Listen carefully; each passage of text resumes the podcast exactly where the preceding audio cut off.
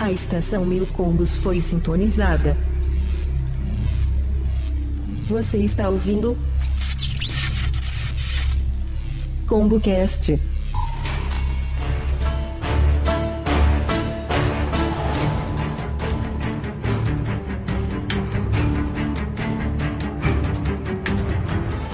Começando mais um ComboCast, eu sou o Tais e estamos aqui hoje com os estagiários Flavieira, Eu já deixei de ser estagiário faz tempo, meu querido. Gustavo Kitagawa, Opa, gente, Bia Acerola, a primeira mulher oficial no cast, tirando os estagiários anteriores, Oi. e o crítico de cinema Mário Abad. Tudo bom, galera? E após os nossos e-mails, confira nossas discussões e opiniões sobre o Oscar 2010.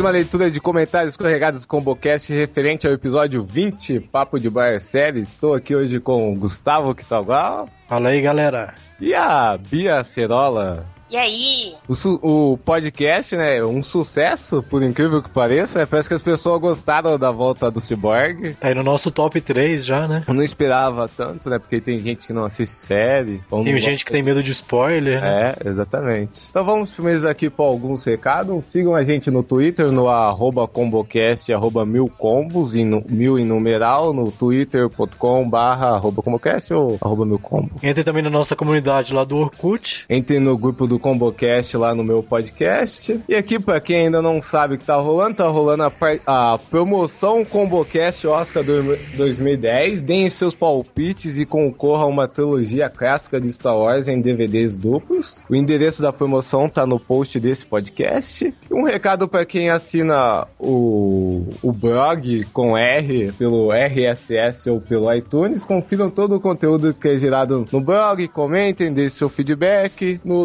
www.milcombos.com.br. Agora vamos para leituras de e-mails, comentários corregadas propriamente dita. Antes aí, né, estão falando, quero deixar bem claro que existe dois jeitos de se falar. O jeito certo e o jeito que eu falo. Nada demais quanto a isso. Acho que já ficou óbvio que eu troco o R pelo L e as- em algumas palavras acaba ficando estranho. Andam fazendo, me sacaneando aí, falando pra eu falar blog direito, mas eu, eu falo direito, vocês que entendem errado. O pessoal tá achando que o apelido do Tais é de sacanagem. É, né? tá ligado? É É, um arg, né? É à toa, né? Então, é, sobre o podcast, o Papo de Bar, é, muitos ouvintes reclamando que a gente não falou de Supernatural, mas é, eu não assisto. O Cyborg assiste, tá na temporada atual. Eu sei um pouco da série, de comentários de alguma coisa que eu vi, mas eu não acompanho. O Cyborg tinha que ter puxado o assunto, ele safado não puxou, então culpem ele. A gente também não comentou Thread Rock, Californicate ou Light to Me, são três séries que eu acompanho, mas o Cyborg também não acompanha. Daí, gente, daí quando só um coisa, não, não tem como levar um papo só um falando. É Até porque é aquela regra, né? Quando um não, não assiste, dois não grava podcast, né? Exatamente. Então vamos aí pro, pros e-mails e comentários. O primeiro feedback aqui é do Luca dos Santos. Ele diz o seguinte: Parabéns pelo cast, gostei pra caramba, já tava ah, sentindo falta do malandro Cyborg, né? Por incrível que pareça, né? É, ele parece que ele tem fãs, né? Por incrível que parível, né? então, dele continua aqui. Big Bang Theory é uma série que é muito boa, como gente- vocês falaram. Two and a Half Men ele precisa- diz que precisa assistir. Lost já tá explodindo a cabeça de- dele e de, de quem não tá, né? Ele continua aqui, ele fala sem querer ofender ninguém, mas puta que pariu, né? É, Heroes veio com uma proposta foda, mas cagou na série, né? Como vocês disseram no cast. A série pode ser horrível, mas se você já vem acompanhando a série, você acaba continuando, né? É, como vocês falaram aí, né? Fica esperando, a- pelo amor de Deus, pra cancelar a série, né? Ele disse que vai parar por aqui, porque o e-mail já ficou gigante. Parabéns pelo cast, ótimo trabalho, e é isso aí. Abraço. Valeu, Lucas. Valeu aí pelo feedback. Ele que é lá do Pod MMO. Ah, é, o irmão do, o irmão do Flávio lá.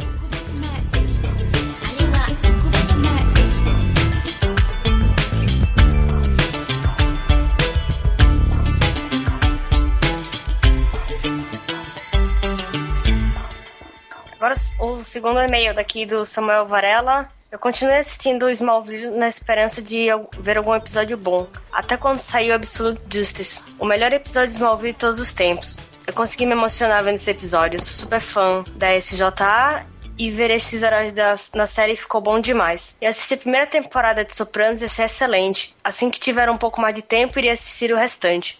E mais uma série que vou adicionar à minha lista será Survivor. Vocês me convenceram a assistir. Ah, Bia, o seco sem inglês britânico nessa se rodou, é Survivor. A vingança é um prato que se come cru mesmo, hein? Não é frio? É. cru também, né? Que nem sushi.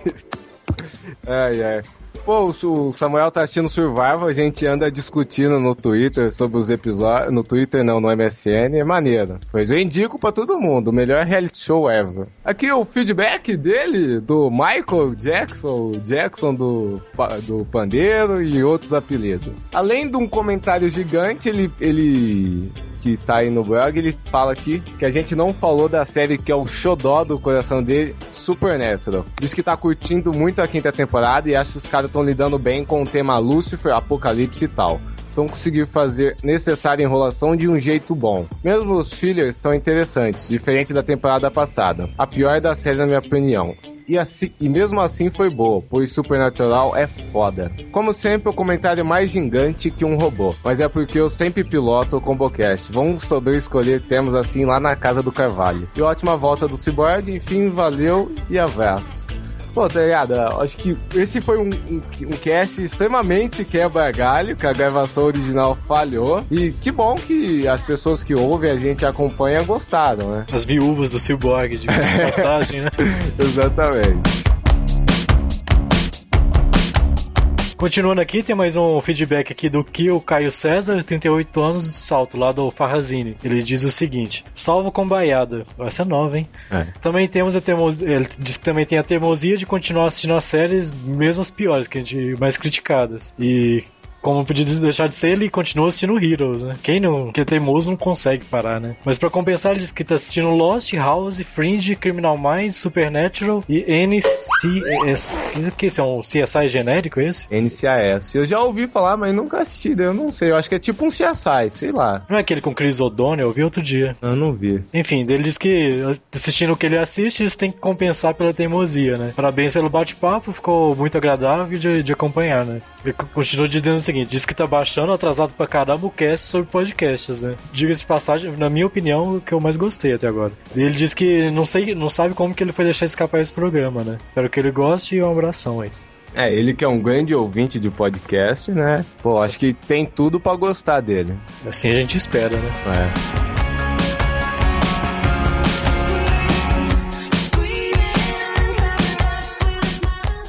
Continue. Você. É você. Ah, sou eu? Então aqui, continuando com o Rafael. Como é que lê isso? Ferrino? Ferrino. Continuando aqui com o Rafael Ferrino. Fala, rapaziada. Vocês já estão na lista de prediletos. Senhor Kitagawa já tá parecendo gente grande na edição, hein? Parabéns, meu chapinha. Caras, o papo foi bem legal sobre seriados, mas como vocês são dois loucos que assistem quase todas as séries, deveriam ter colocado mais conteúdo quando falavam de cada série. Não precisaria gastar muito tempo. Seria fazer um resumão do que se tratava cada uma comentada, tipo uma sinopse mesmo. Digo isso porque devem ter mais pessoas além de mim que não sabem do que se trata algumas das séries. Ainda assim ficou fantástico. Pam.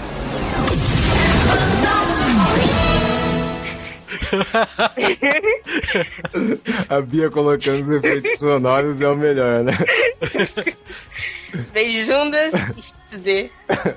o XD é desnecessário, né, Bia? ai, ai.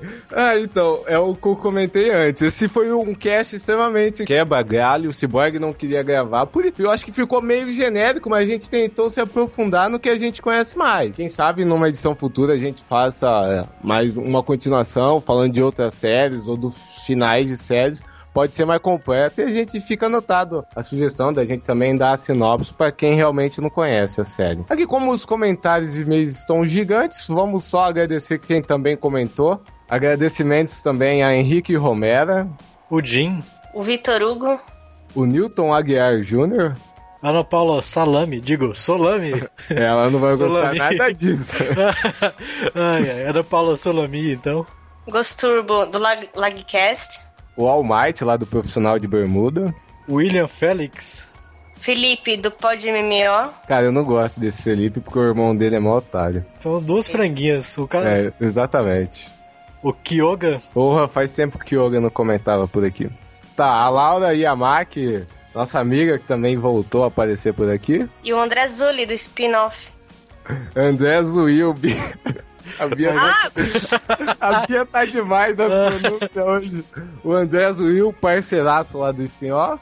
E você manda e-mails, sugestões, escorregadas, mensagem de voz para combocast.milcombos.com.br. Fiquem com a combo dica. eu de novo?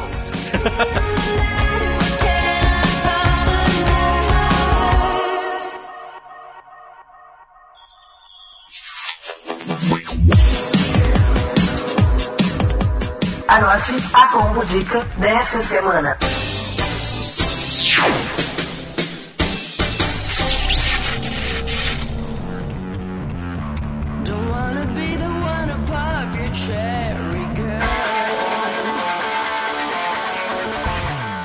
Flávio, qual a combo dica dessa semana? Bodica é a série, acabou de ser lançada aí nos Estados Unidos, chegando por aqui agora. Human Target, pela Fox. Série da Fox, né? Com Mike Valley no papel de Crystal Chance, Shea McBride no papel de Wilson e Jake Hiohari, o Rorschach de Watchman no papel de Guerreiro. É, Acho que cara. a- é uma série baseada numa HQ, né? Isso, essa HQ que- foi, foi publicada pela Vertigo, né? Não sei se ah, todos conhecem, mas a Vertigo é uma editora de quadrinhos da DC Comics que publica títulos adultos, né? Entre eles tem Sandman, ah, Monstro do Pântano, Preacher, Hellblazer e Alvo Humano, né? Como saiu aqui. Foi lançado aqui por ela. A criação do, do personagem foi feita pelo Edwin Buikov e o roteiro é do Peter Milligan. É uma série bem legal, né? Fala um pouco aí do personagem, Tass. Ah, ele, ele é designado mesmo pra proteger as pessoas, né? Cada episódio, eu acho que até é, ele tá protegendo alguma e temos como plot maior o background da vida dele, que parece que ele tem um passado criminoso também, né? Isso. muito, acho que, a mostrar isso na série. O guerreiro é o mais criminoso dos seis, né? E é ótimo, pra né? mim, é o- é o personagem mais da hora, sabe? Ah, sem As dúvida, coisas- cara. As coisas que ele faz, porra, você já... Que massa, velho. Nosso, Pô, e querido, nosso querido Rorschach, né, cara? É, porra. Ele, ele é o Rorschach, Rorschach sem máscara aí, né, velho? Continua fazendo Caraca, nome horrível, né, cara? Como esse cara consegue ser tão feio, velho? Fala aí. vale a pena pra, pra todo mundo conferir, que, pô, é, dizem que pode ser o substituto de 24 horas. Acho que nada pode substituir 24 horas, como nada pode substituir Lost. É, Fast Forward foi uma tentativa frustrada de substituir Lost, não é uma série altura. Acho que mesmo assim, o Mentality não é uma série altura 24 horas, mas é uma boa série de ação. Não, sem dúvida, sem dúvida. E também é, tem que levar em consideração que assim, né, tá o quê? Saiu seis episódios dessa temporada, a série tá começando aí, não sei quantos episódios vai ter, mas acredito que por volta de uns 15. ah, mas assim, ela já Talvez começou... uma temporada completa, né, de 22 Isso. episódios. Pode ser também, né? Mas assim, ah, mesmo com poucos episódios lançados, ela já mostrou que tem potencial. E primeira temporada, os caras sempre ficam meio com o pé no freio, não gasta tanto como uma série que já tá consolidada. Exatamente. Então, se de repente isso daí continuar, cara, segunda temporada, espera que coisa muito melhor, cara. É, a trama principal que já vem mostrando que é que parece que além de ele proteger as pessoas, tem alguém atrás, a- atrás dele também, pô, parece ser muito interessante. Uhum. Ok, E tem, e tem cenas de, de luta sensacionais, né, cara? É, Na primeira é. temporada ele bri- brigando dentro de um duto de episódio, ventilação. Né? piloto. É, no piloto, cara. Dentro de um duto de ventilação. O cara arruma- sai na porrada em lugares mais inusitados possíveis, né, cara? Ah, eu acho o Chase, o Chance muito porradeiro, velho. O É um- Chance, é, o Chance, pra quem não conhece, é o, o ator que interpreta, é o que fazia Boston Legal, né? Eu acho que ele fez também Flash Forward, ou não? Fringe. Não. Fringe. Ah, ele tá no piloto de Fringe, é mesmo. Eu sabia É. que eu tinha visto ele em algum É. Daí também tem. tem pô, no, na primeiro, no primeiro episódio, no pilotão, no finalzinho, temos a participação de Danny Glover, né, cara? Pois é. Pô, a série tem muito potencial, cara. Espero que, que vá em frente aí também. A 24 horas já tá dando sinais de desgaste. Eu queria que ela fechasse mesmo na, 20 na- agora na oitava temporada. Pô, e o Man Target tem potencial aí pra substituir, né, cara? Exatamente, muito potencial. Então é isso, fica a dica, confiram, vai estar um, um trailer aí da série pra ver se cativa vocês assistirem também. Fiquem com o episódio.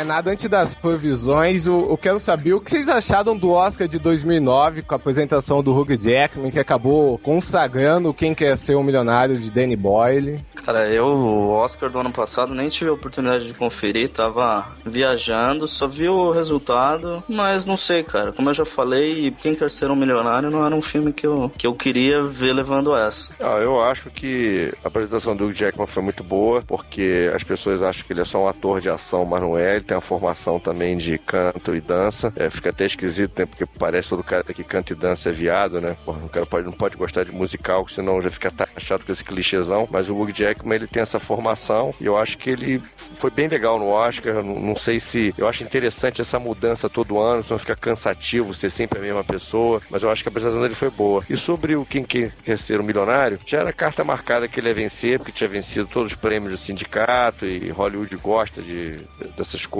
né? Premiar um filme que foi feito é, na Índia por uma equipe inglesa. Então, as pessoas não entendem que às vezes o Oscar ele não é um prêmio que o melhor vence. Às vezes até o melhor vence, às vezes, mas é um prêmio da indústria. E como a palavra diz, indústria movimenta dinheiro. Então as pessoas às vezes ficam em frente à televisão torcendo igual as loucas, fanáticas, querendo, achando uma pena. E o Oscar muitas vezes tem disso. É um prêmio da indústria que envolve dinheiro, então é um prêmio combinado, é um prêmio que os votantes às vezes, ah não, esse cara nunca ganhou, vamos dar pra ele, mesmo que o desempenho dele não foi bom esse ano, mas ele fez ótimos desempenhos no passado que ele deveria ter ganho e não ganhou, enfim. Então há todo esse tipo de combinação. Então as pessoas não devem levar muito a sério o Oscar. Acho que das premiações do Oscar que eu assisti, a de 2009, eu acho que foi uma das mais bem apresentadas. Acho que o Hugh Jackman fez muito bem o papel de host. Eu, eu gostei. Até eu acho que, apesar de estar torcendo para outros concorrentes no Oscar 2009, eu gostei do. Acho que foi merecido que o Quem Quer Ser Milionário ganhou. Melhor filme, melhor direção e os outros prêmios.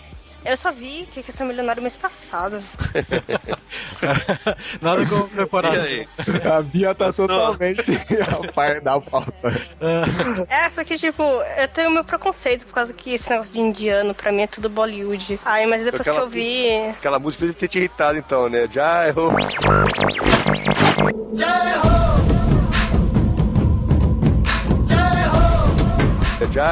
Aquela música que tocou de Nossa, direto. né? cara. nem Ah, fala nossa, muito estranho. E o final do filme é completamente, como assim, começando a dançar. Tudo ainda é dança, né? Ai, Ótimo Hollywood, né? É, é igual o filme da, da Disney, pô. Tudo é motivo pra eles saírem cantando e dançando. É, o musical tem isso, né?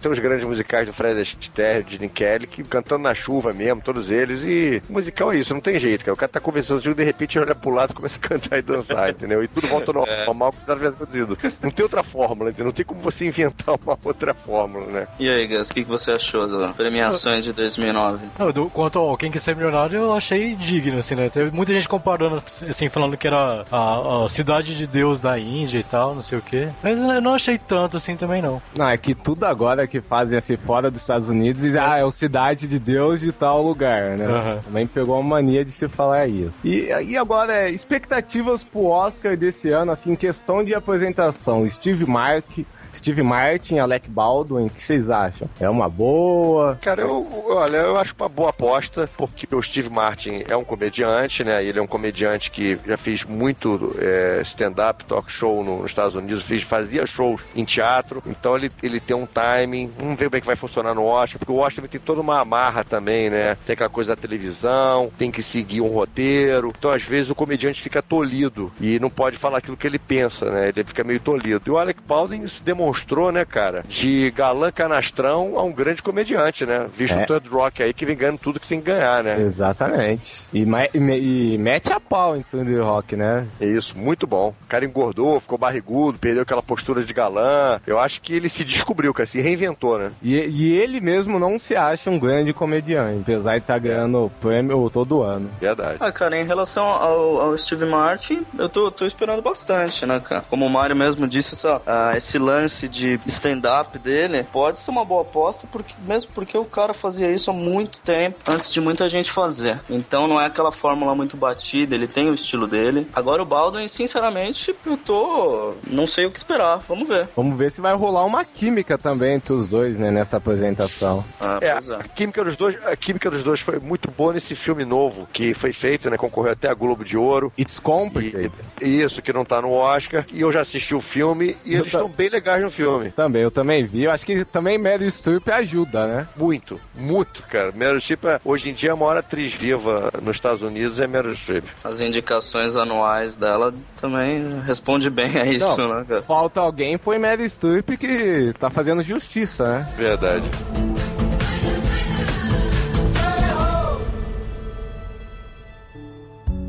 Now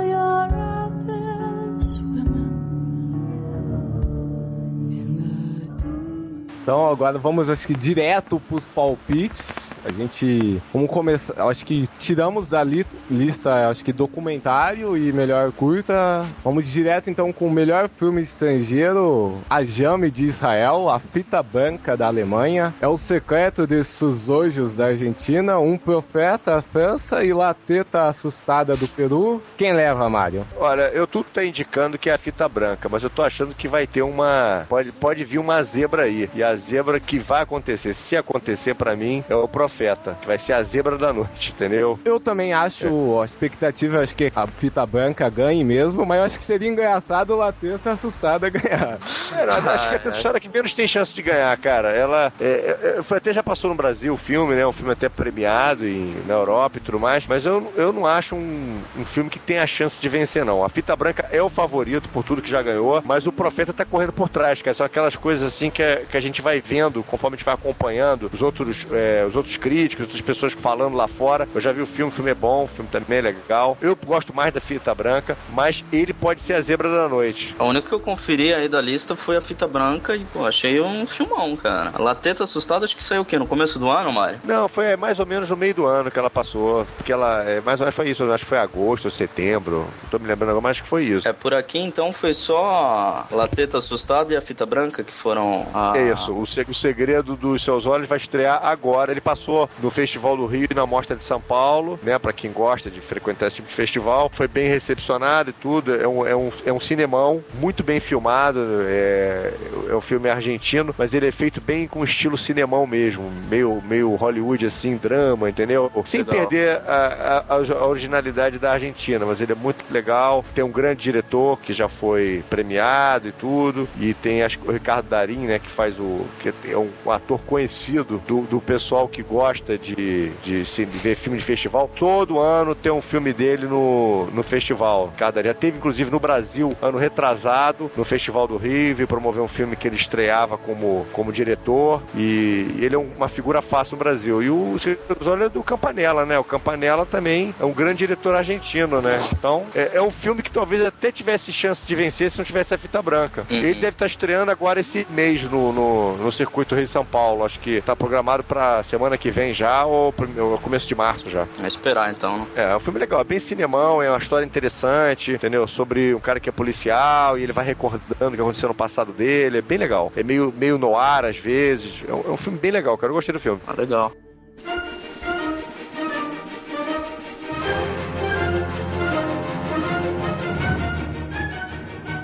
Melhor animação: Coraline, o Fantástico Senhor Raposo, A Princesa e o Sapo, O Segredo de Kells e Up Altas Aventuras. Cara, daí eu acho que o único que eu não conferi foi o Segredo de Kells, mas assim, eu achei que tem bastante é, indicações boas, cara. Pelo menos os quatro filmes que eu assisti são todos filmes bons, assim, nas devidas proporções, e... mas esse daí acho que tá meio claro pra todo mundo, né? Pixar de novo. Não, Pixar vem matando a pau, né, em questão de animação. Up, eu acho que é fantástico. Fantástico. Apesar de o Fantástico e o Raposo Coraline ser muito maneira, a Princesa e o Sapo, sei lá, não sei se merecia até a indicação. É, cara, a- acho que a, a novidade aí nessas indicações é a volta da, da, da Disney a filmar animações 2D, né? Então tá voltando aí com a Princesa e o Sapo, eu achei bem legal. Ah, climão assim de. Acho que a cidade se passa em Louisiana, então tem muita coisa de magia negra, jazz como background. É um filme bem legal, cara, divertido. E aí, detalhe, eu- eu- o bom desse, desse filme, do, do, do caso aí da, do Sapo, é que ele é um filme politicamente correto, né? Porque ele é um filme que põe uma primeira vez pra uma heroína que é negra, né? Então. É, e, não- e não soa forçado, né, Mário? E, mas, cara, o, o filme que é barbada, não tem como perder, é o Up, cara. É o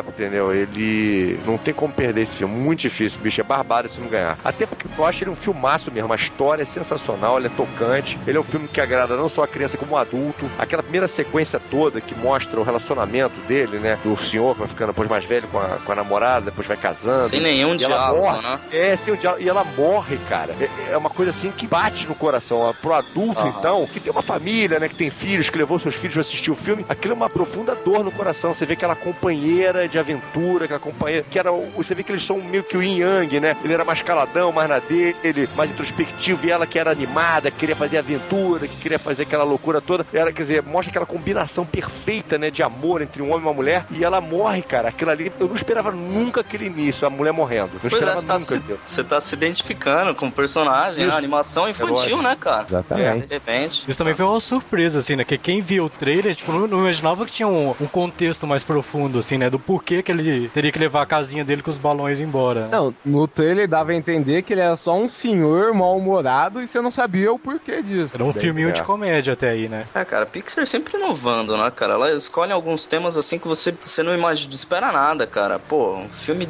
de animação sobre um idoso. Pô, e é super agradável, filmão mesmo. É. Eu acho que a Up tá levando tudo. Tipo, Coraline é um filme muito bom também. Eu gostei bastante. E devia ter uma chance pra Coraline também. Eu gostei bastante de Coraline também, Então mas. tinha que criar uma categoria essa, né? Animações da Pixar e outras. É. né? É, é que nem o Saldanha, tipo o prêmio Pixar do ano. जाएगा।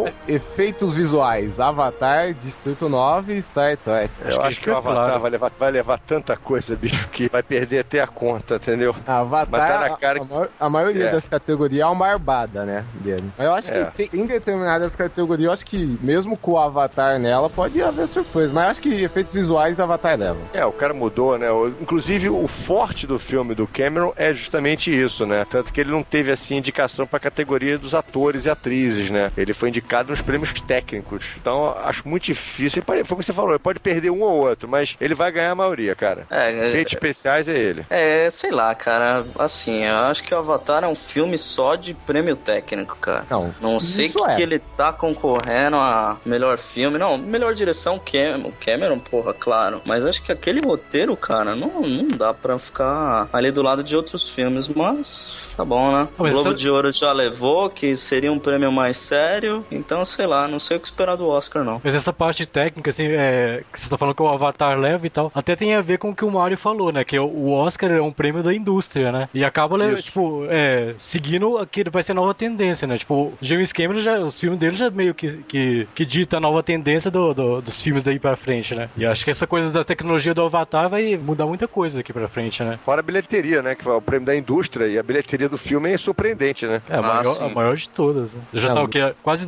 2 É. milhões e meio, né? Antes da Avatar que Titanic, né? Venhamos e convenhamos.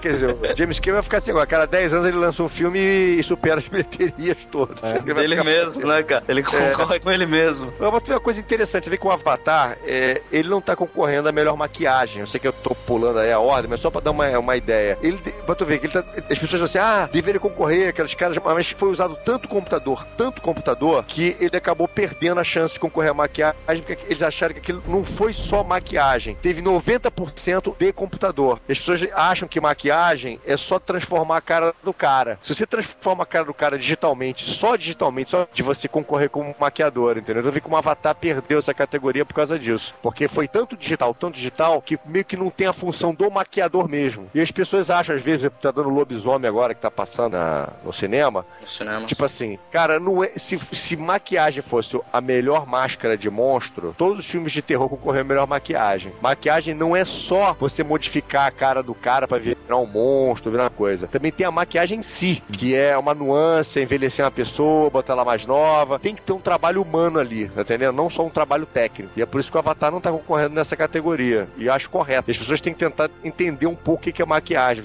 Porra, tu viu maquiagem, sei lá o que. Às vezes a maquiagem, cara, você, você pega assim um filme que teve 300 monstros e figuras e sei lá o que, e de repente ganha um filme de época. Aí fala, pô, mas É. isso foi muito mais difícil fazer aquela máscara. Bicho, ma- fazer máscara não é maquiagem. É diferente. É, é, é muito comum ouvir esse tipo de comentário. É, isso aí. Senão todo filme de terror concorria, né, cara? Quantos monstros a gente viu esse ano de filme de terror? Dezenas, né? É. Tem que ter um trabalho humano do maquiador mesmo, que tá lá fazendo uma sombra, fazendo um risco, que tá passando blush, batom, enfim, que tá fazendo nuances na cara do personagem que ajuda aquela pessoa a a incorporar aquele personagem que ela está fazendo. Pô, acho que puxando essa explicação do Mario, acho que até con- convinha, de repente, dar uma explicada da, da diferença do melhor som e da edição de som, né? Que é uma coisa meio nublada, assim, pras pessoas, né? Essa diferenciação. É, é fácil, não é muito difícil não, olha. Edição, é, melhor é, edição de som é o seguinte, justamente os barulhos. Por exemplo, uma arma laser, é, são os, os barulhos de tiro, barulho de, de pancada, de batida de carro, freada, isso é edição de som. Que você está juntando aquelas onomatopeias, to- todos aqueles sons que estão acontecendo no filme. E já o melhor som é o som todo, que envolve a música, os diálogos e esses efeitos sonoros que se chama é, melhor edição de som. Essa que é a diferença. O melhor som é o som todo do filme. Se de repente a música não está mais alta que o diálogo, o diálogo está mais alto que a música, se a música e o diálogo encaixam direito junto com os barulhos também que o filme tem, de bater porta, de botar um livro em cima da mesa, de dar uma piscada, um, um tintilhar de chave, é o som todo junto é o Oscar de som. Então às vezes as pessoas não entendem como é que, ah, esse filme que ganhou, ganhou um filme de drama que não tem grandes efeitos especiais, não, mas aquele filme foi super bem feito o som dele, o som todo geral. Tudo, cada sonzinho que estava ali se incorporou de maneira uniforme e não teve nada que fugiu do padrão. Quer dizer, só se permite ter uma marcação daquilo ser mais alto, há um porquê. Já o efeito sonoro não, o efeito sonoro são os barulhos em si. Então vamos logo a essa categoria, né? Melhor som: Avatar, Guerra ao Terror, Star Trek, Ups Altas Aventuras e Bastardos Inglórios. Acho que Barbada Avatar. Eu também acho. Ah, eu adoraria que Star Trek levasse essa, cara. Não, seria uma boa também. Eu não seria assim, ah, Star Trek. Guerra ao Terror não ganhando, eu tô feliz. Por que você não gosta do filme? Que, cara? Eu achei o filme muito meia boca, Guerra ao Terror. Bem dirigido, mas meia, meia boca. Olha, eu acho que tanto o som quanto o efeito sonoro vai dar Avatar, bicho, todos os dois. Mas é aquilo que a gente tá conversando aqui. Seria muito legal se desse uma divisão nos prêmios, porque o Star Trek realmente tem um som muito bom e tem uns efeitos sonoros muito bons também, porque o cara conseguiu é, modernizar é, todos aqueles sons nostálgicos, né, que a gente estava acostumado a estar no seriado, no Star Trek. Ele trouxe alguma coisa daquela origem e deu uma modernizada em outros. Então, eu acho que tem um trabalho muito interessante feito no filme do J.J. Abrams. Mas, Avatar é meio que carta. É, é tipo assim: esse Oscar vai ser quantos o Avatar não vai ganhar? É. Vai ser isso. Aproveitando a deixa aí, o que, que você achou do Star Trek?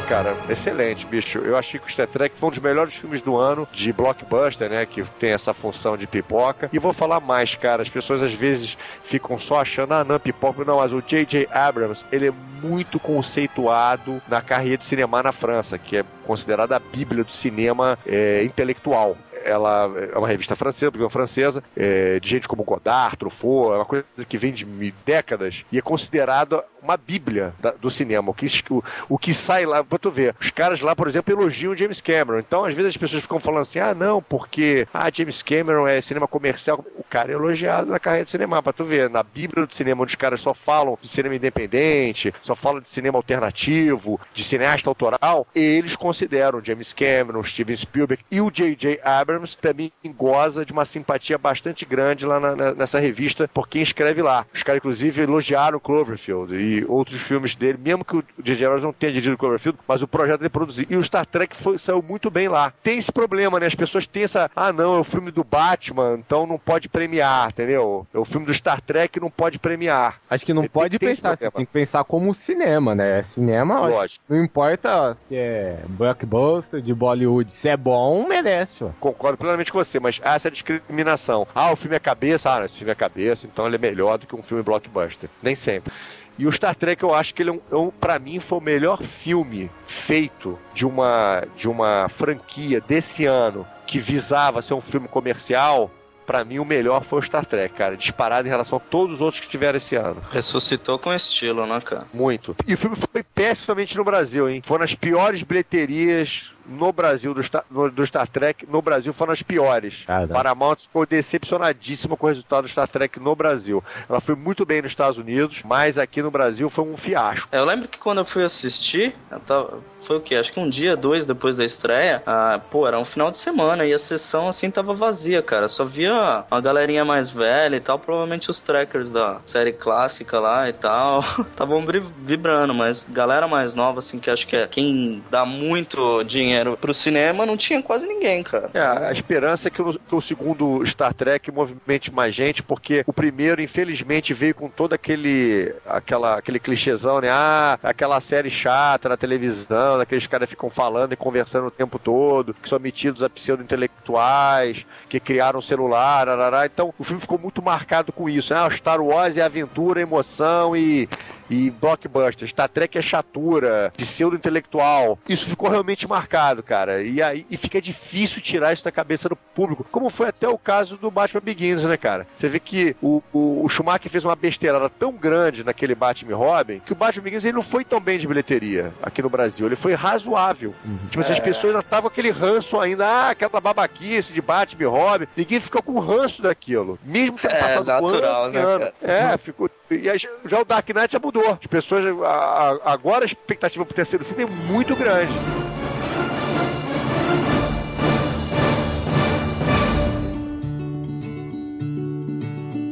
Your heart's on the loose.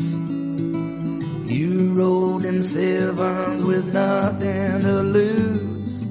Então, melhor canção original, por muito em meu inglês fatídico aqui, Almost There, a Princesa e o Sapo. Down in New Orleans, a Princesa e o Sapo.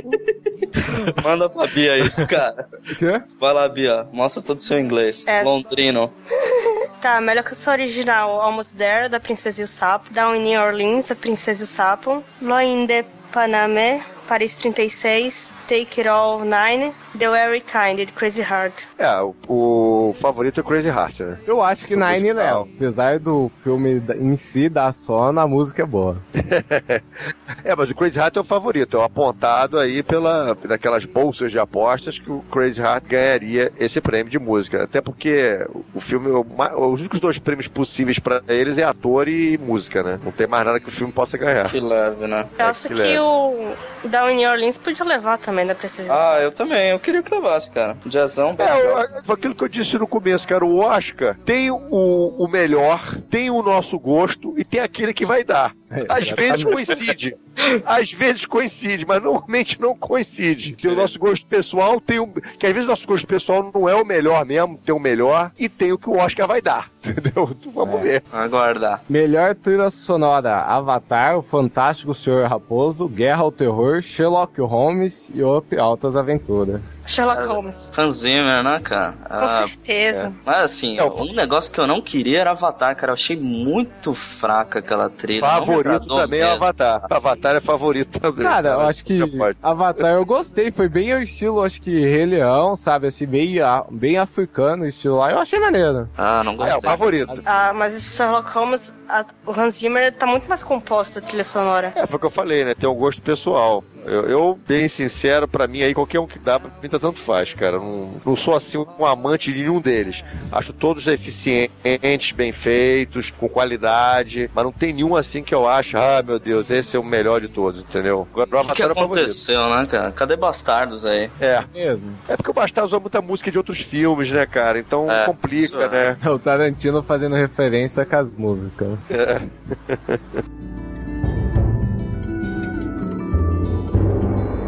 This ain't no place to fall behind.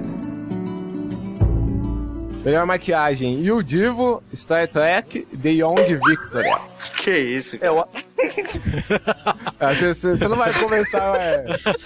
Eu falo tão bem inglês o falo favorito aí é, é, é The Young Victoria, né? No caso, ela que é o- que é Victoria de, não, é, não é de Victor de Vitória, Não, é Victoria entendi. o nome da mulher mesmo, entendeu? Eu sei, a E, rainha. a fa- e- e- e a favorita é o favorito é ela pra ganhar esse prêmio. Tá aí, mais um Star Trek poderia levar. É, É, foi aquilo que eu disse, né? O que eu quero é Star Trek, mas que Victoria leva mesmo. É, porque é um filme de época, aquela coisa, Hollywood gosta de premiar esse tipo de filme, mas Star Trek seria uma ótima surpresa, cara. Então, o melhor figurino, já, já que vocês ficam sacaneando o meu inglês, fala aí, Bia. É Bright Star, Coco Anti de Chanel, O Mundo Imaginário de Dr. Parnassus, Nine e The Young Victoria. Acho que Mas- Nine leva. Young Victoria também é favorito, hein? Filme de época, vestidão, entendeu? É bastante único- favorito. O único que eu vi daí foi Nine. Agora, como aquilo que eu disse, como ela é favorita em duas categorias, eu acho difícil ela levar as duas, pode ser que haja uma divisão aí, entendeu? Eu acho que o figurino de Nine é muito bom também, apesar do Victoria ser de época, eu acho que tem, tem mais trabalho de pesquisa pra isso. É, Eu acho que o mundo imaginário do Toparnasso é muito bom, cara, também. O, o último Também. filme é muito bom a, a parte de figurino dele. Tudo bem que é uma coisa meio de circense, né? Mambembe, mas tem muito, cara. Muito figurino ali, muita direção de arte. E acho, acho, até que a maquiagem aí ficou de fora, não deveria ter ficado. Concordo. Esse filme já estreou aqui? Qual? Não. Parnassus? Parnassus não. É O eu tava- Parnasso é o famoso download. Apesar que, vamos salvar a galera, ele passou na mostra de São Paulo. É, eu tava lá. Eu também. Ah, eu sofro aqui em Recife. Vou te Então, mas passar o endereço. Vou te É, passar o endereço. depois a gente passa o torrent pra você. Melhor direção de arte. Fala aí, Bia. Você agora é a anunciadora oficial. É, ok. É Avatar, O Mundo Imaginário de Dr. Parnassus, Nine, Sherlock Holmes e The Young Victoria. Pra variar, adivinha Avatar. quem é o favorito. É isso aí. De novo. Mas você acha que tem apesar como, né, dele ser o favorito, você leva em melhor di- em que tem conteúdo pra ganhar a melhor direção de arte? Eu acho que tem que os caras desenharam ali, bicho, o que eles fizeram com aquela. Eu acho que foi um trabalho hercúleo, cara. É possível em 3D aquela porra toda, bicho. Eu acho Não, que ali os caras. Acho que bicho, o- ali foi foda. O Oscar desse ano é uma puta sacanagem com os outros filmes, com o Avatar incluso. Tinha que Ah, ser é, né? separado esse ano também. É, não, não é, não é- não é o que a gente quer, né? Mas é o favorito. Isso não quer dizer que ele vai ganhar, não, gente. Por aquilo que eu falo, o Oscar sempre apronta uma ou duas surpresas. Tipo assim, o azarão sempre ganha alguma categoria. Eu estou contando com surpresas nesse aqui, porque eu É. quero ver Ava- e nós pode ganhar a direção de arte, eu quero que Avatar se ferre nas principal. é, Vale então- citar aqueles créditos, né, de Sherlock Holmes. é, ó, muito bom os créditos. Pô, legal mesmo, é verdade. É, não vai ser uma dúzia de ilustração que vai competir com, com o cara que criou o mundo inteiro, né? Tipo, É. A biologia e a fauna do- dos Incrível, né, o pior. É, justamente.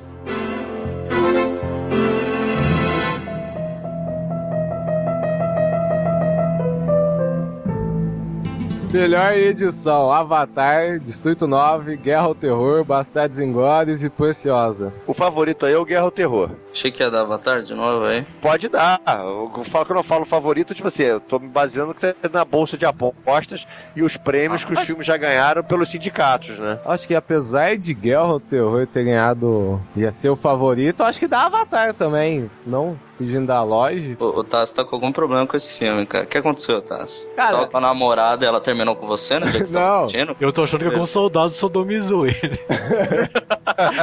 Ah, vocês estão engraçadinhos pra caramba. Ô, ô, farrões. Não, todo mundo acha que dá guerra ao terror. O Mario Abad fala, vocês fogem também. Não, não é isso, bicho. Ó, calma, eu vou- fazer mais observação. Eu não estou falando que vai dar no Guerra ao Terror. Não, Eu isso... tô aqui só pra dizer o, o que, que tá na bolsa de apostas. Então, Eu não apostei, entendeu? Eu não sei. então, Não vou ganhar nada se não ganhar. pô. É que você fala e estão tudo abaixando a orelha. Não, porque eles devem estar informados também. Eles, de- eles devem ter feito o, tra- o dever de casa e devem estar sabendo que, que também na bolsa de apostas o Guerra do Terror é o favorito, cara. É isso. É, eu acho que eu acabei de ser ofendido, né? Mas tudo bem. Ah, Eu não quis defender de só cara. percebeu agora? Ai, ai. Ah, não ofendi, só fiz a brincadeirinha. Não. Não, eu, eu sei quem é, coisa assim, mas eu tenho o que eu acho que, o que eu pelo menos torço pra que ganhe. Não, eu queria que ganhasse o Bastardos Inglórios, cara. Também. Acho uma puta edição feita pelo, pelo Tarantino lá com o pessoal dele. Mas, fazer o quê? O favorito é o Guerra ao Terror. Agora, se não der o Guerra ao Terror e der o Bastardos Inglórios, eu vou ficar super feliz. É, Bastardos com uma edição bem diferente da costumeira do Tarantino, né? Que ele É. vai e volta. Nossa, se ele fizesse vai e volta nesse filme, fica confuso, eu acho. Nesse eu acho que não, não cabia mesmo. E falando em edição, é um negócio que a gente já comentou, né? É, era muito maneiro quando ele ia. Ah, tal personagem. Ah, igual acho que foi o. O Gus pode me ajudar. E qual que era o personagem, Gus? O urso. Urso judeu. Isso, a O- apresentação dele com Wick? aqueles. Não, não. Stiglitz também. O que você quis dizer foi o do, do Stiglitz, né? Que ele corta e faz um, um micro documentário. Isso, cara. Porra, fantástico. É, estou te falando, eu gosto do Bastardos Inglórios muito. Eu queria até que ele ganhasse. Porque eu acho que o Bastardos Inglórios, infelizmente, o Tarantino já deve estar me pensando assim: porra, vou voltar pra casa de mão banando mais uma vez. Que só vai ganhar a porra do cara de coadjuvante. Eu não vou ganhar porra nenhuma, eu tô só concorrendo com esse filme aqui. E quando é que eu vou conseguir ganhar, entendeu? É. Então eu achava legal ele ganhar. Mesmo que não seja ele que vai ganhar, obviamente, é o, é o montador dele. Mas seria legal que o filme ganhasse mais prêmios, entendeu? Eu acho isso. E no Avatar levasse a caralhada que vai levar. Mas fazer o quê, né, cara? Melhor fotografia: Avatar, A Fita Branca, Harry Potter e o Enigma do Príncipe, Guerra ao Terror e Bastardos Inglórios. O- Olha, o favorito pra variar é o Avatar nesse filme aí. Eu- Não, acho que fotografia leva mesmo o Avatar. tem a, a fotografia da fita branca é Fita lindíssima branca. em preto e branco, muito bem feita, as nuances que ele faz em relação aos personagens, que ele escurece, ele dá pistas durante o filme inteiro sobre a natureza daquelas crianças, e ele faz isso muitas vezes com a iluminação, que é aquilo que a gente conversa, né? Que cinema às vezes não é só contar a história através um roteiro. O diretor ele pode contar uma história através de movimento de câmera, como o fotógrafo pode ajudar a dar uma nuance numa, numa parte da história, ou numa parte mais dramática, ou numa parte mais de comédia, de humor, através da luz. E na fita branca ele faz muito isso, na, na hora de tentar se descobrir quem está fazendo aquelas maldades, a maneira que ele fotografa, o claro escuro, o acinzentado, os contrastes naquelas crianças. É muito bom trabalho. Mas, favorito é o Avatar. É, novidades.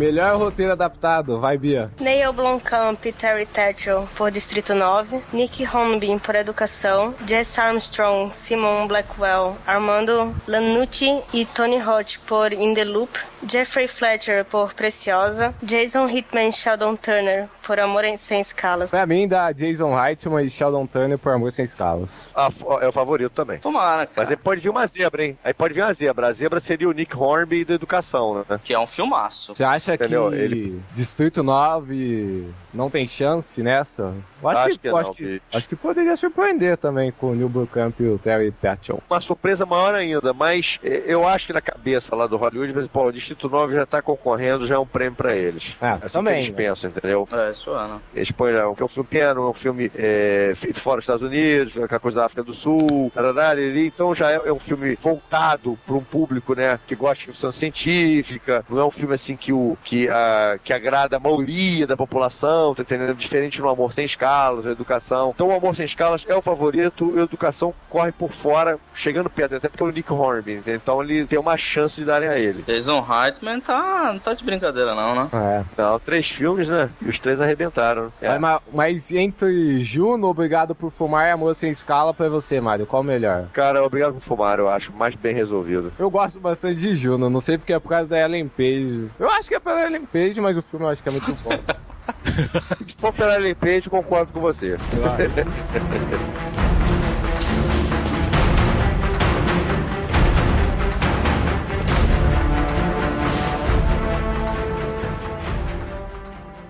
melhor roteiro ori- original. Ia. Mark Bowl por Guerra ao Terror, Quentin Tarantino por Bastardos Inglórios, Oren Moverman e Alessandro Carmon por The Messenger, Joel e Ethan Cohen por Um Homem Sério e Bob Peterson e Peter Doctor por Altas Aventuras. Acho que o favorito deve ser Mark Bowl por Guerra ao Terror, mas eu vou de Quentin Tarantino por Bastardo. E- Eu acho que. Bastardos Tá meio a meio, também. tá meio a meio. Cara, é- ele- Esse, esse tá difícil de acertar, porque tá 50 pra um, 50 pro outro. Mas eu acho, pelos filmes, eu acho que do Tarantino é mais forte. Pelo menos pra mim. Eu vou no É, vamos- Tarantella também. Agora vamos ver, não, aí depende do seguinte também, né? Quem fez a melhor campanha de marketing, né? Tem isso Oh. no Oscar também. A campanha de marketing ajuda muito você ganhar um prêmio no Oscar. Às vezes o teu filme nem é o favorito, mas você faz a campanha tão bem feita que as pessoas votam em você. Como que foi isso daí lá fora, Mário? Você sabe? Cara, eu tô meio por fora, mas eu sei que o Harvey Einstein, né, que o- com os produtores do Bastardo Inglórios, é um cara que ele entra, ele não entra pra perder, ele entra pra ganhar. Então a, campanha dele é foda. Que as campanhas dele não é só fazer campanha publicitária, não. Os caras marcam a sessão pro filme, levam os membros da academia pra votar, aí manda cestinha de café da manhã. Quer dizer, é uma série de coisas. É, cara, os caras É são um foda. puxa-saquismo, né, cara? Isso, é isso. Os caras tratam. O cara faz de tudo, manda presente, aí manda fazer um, um pendrive, porra,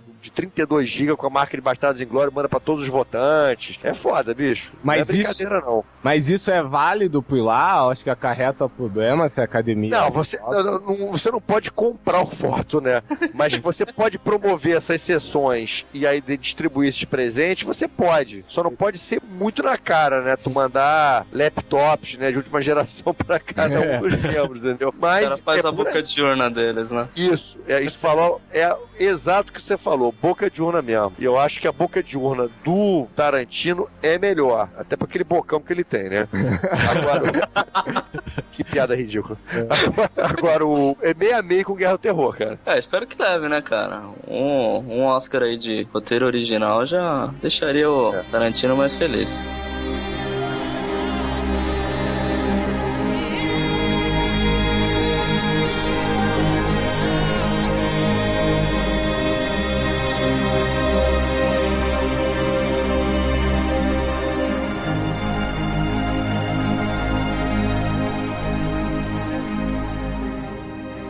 Melhor diretor. Fala aí, Bia, vai. Vamos ficar todo mundo sacaneando. Melhor a Bia falar. Catherine Bigelow por Guerra ao Terror, James Cameron por Avatar, Lee Daniels por Preciosa, Jason Hitman por Amor Sem Escalas e Quentin Tarantino por Bastardos Inglórios. Pra mim, na briga entre Bigelow e Cameron, quem leva é Tarantino. Concordo. Vai ficar entre os ex-casados aí, cara, eu acho. Posso falar, não, eu posso falar a declaração que o nosso amigo Cameron falou semana passada em entrevista. Ele disse: Por favor, deem o Oscar pra Bigelow de melhor diretor e me deem o Avatar de melhor filme. Ah, ele quer Essa voltar foi- com ela? Não Pode. sei não, porque ele, ele no caso, ele é produtor do filme também, então ele sobe da mesma forma pra receber, né? De um ou de outro. Ah, Ela também é produtora do Guerra ao Terror, então também ela também sobe do mesmo jeito pra receber. Mas eu acho que ele foi politicamente correto. Vamos dividir, ah, dá o diretor pra ela, que é um prêmio mais pessoal, né? Assim, ela ganha um prêmio, que o diretor é mais pessoal, foi ela, né? Só ela. E no caso, o filme pra Avatar, né? Não, já que ele nem tinha sido aí, ele já tava dividindo, o mais interessante seria dar os dois pro Tarantino. É, que aí ninguém briga. É, ó, todo mundo sai feliz. Mas eu acho que aí é, é- é- tá dividido mesmo, mas eu acho que a Bigelow tá um pouquinho na frente. Por exemplo, o sindicato de diretores deram pra Bigelow. Mas Mas como, na hora de votar o voto final, todos votam, todos os membros da academia votam, porque a divisão é da seguinte forma: cada categoria, fotografia, maquiagem, diretor, quem escolhe os cinco indicados é a classe. Tipo, diretor, só os diretores que escolheram os cinco diretores. Escolhido os cinco, toda a academia vota para ver quem é o melhor. Então, os diretores deram o prêmio deles para Bigelow. Então, ela vai ter, ela vai ter muito voto de diretor. Agora, como tem os atores, maquiadores, né, todo mundo que faz um filme que é da academia votando, aí a coisa já complica. Mas agora a, Bigelow, a gente não pode esquecer o seguinte: ela é uma, dire uma diretora de filme de ação, né, cara? Ela sempre fez filme de ação, né? Os, os outros filmes dela, ela fez Caçadores de Emoção. Não sei se vocês lembram, Caçadores de Emoção com Oh, lembro, cara. Então, uhum. É o filme dela, entendeu? Tudo bem que não é um filme pra Oscar, mas é um filme de ação. Então, assim, foi uma diretora de ação. Então, quer dizer, aquele também Estranhos Prazeres, não sei se vocês Pô, lembram, não... com o Ray Fiennes, e filme também de ação que envolvia chip, cara, é, realidade virtual. Então, ela sempre fez filme de ação. Ela é uma diretora de ação, entendeu? Então, não, não achei nada de errado. Ela tá, o Guerra ao Terror, ela, tipo assim, não é um filme diferente pra ela. ela já faz, né? Isso, do que ela já faz. Então, não vejo problema nenhum. Até porque a direção dela tá, tá muito competente nesse filme, né? Isso. A direção tá soberba, né? Bom, na passada, Lee Daniels por Preciosa e Jason Reitman por Amor Sem Escalas, Tarantino também, você acha que não tem nenhuma surpresa aí, Mário? A direção é Catherine Bigelow, pra mim, eu acho que ela é a favorita, cara. Mas nessa mesmo, você acha que a briga tá entre Bigelow e Cameron mesmo? Sempre tem alguém correndo por fora, né, bicho? Mas eu acho que a briga é Bigelow e Cameron. Mais pra Bigelow. Acho que seria muito interessante o Tarantino ganhar. Eu acho que é, é uma... Todo mundo que é o Tarantino, é, né, acho que cara? é uma, uma pena, é, eu acho que é, Avatar ter saído ano passado, esse, é, em 2009. Porque eu acho que eu já tava contando com o Oscar de direção do Tarantino. Eu e torcendo, acho que desde que saiu o filme. Daí vem Avatar e arrasando, né?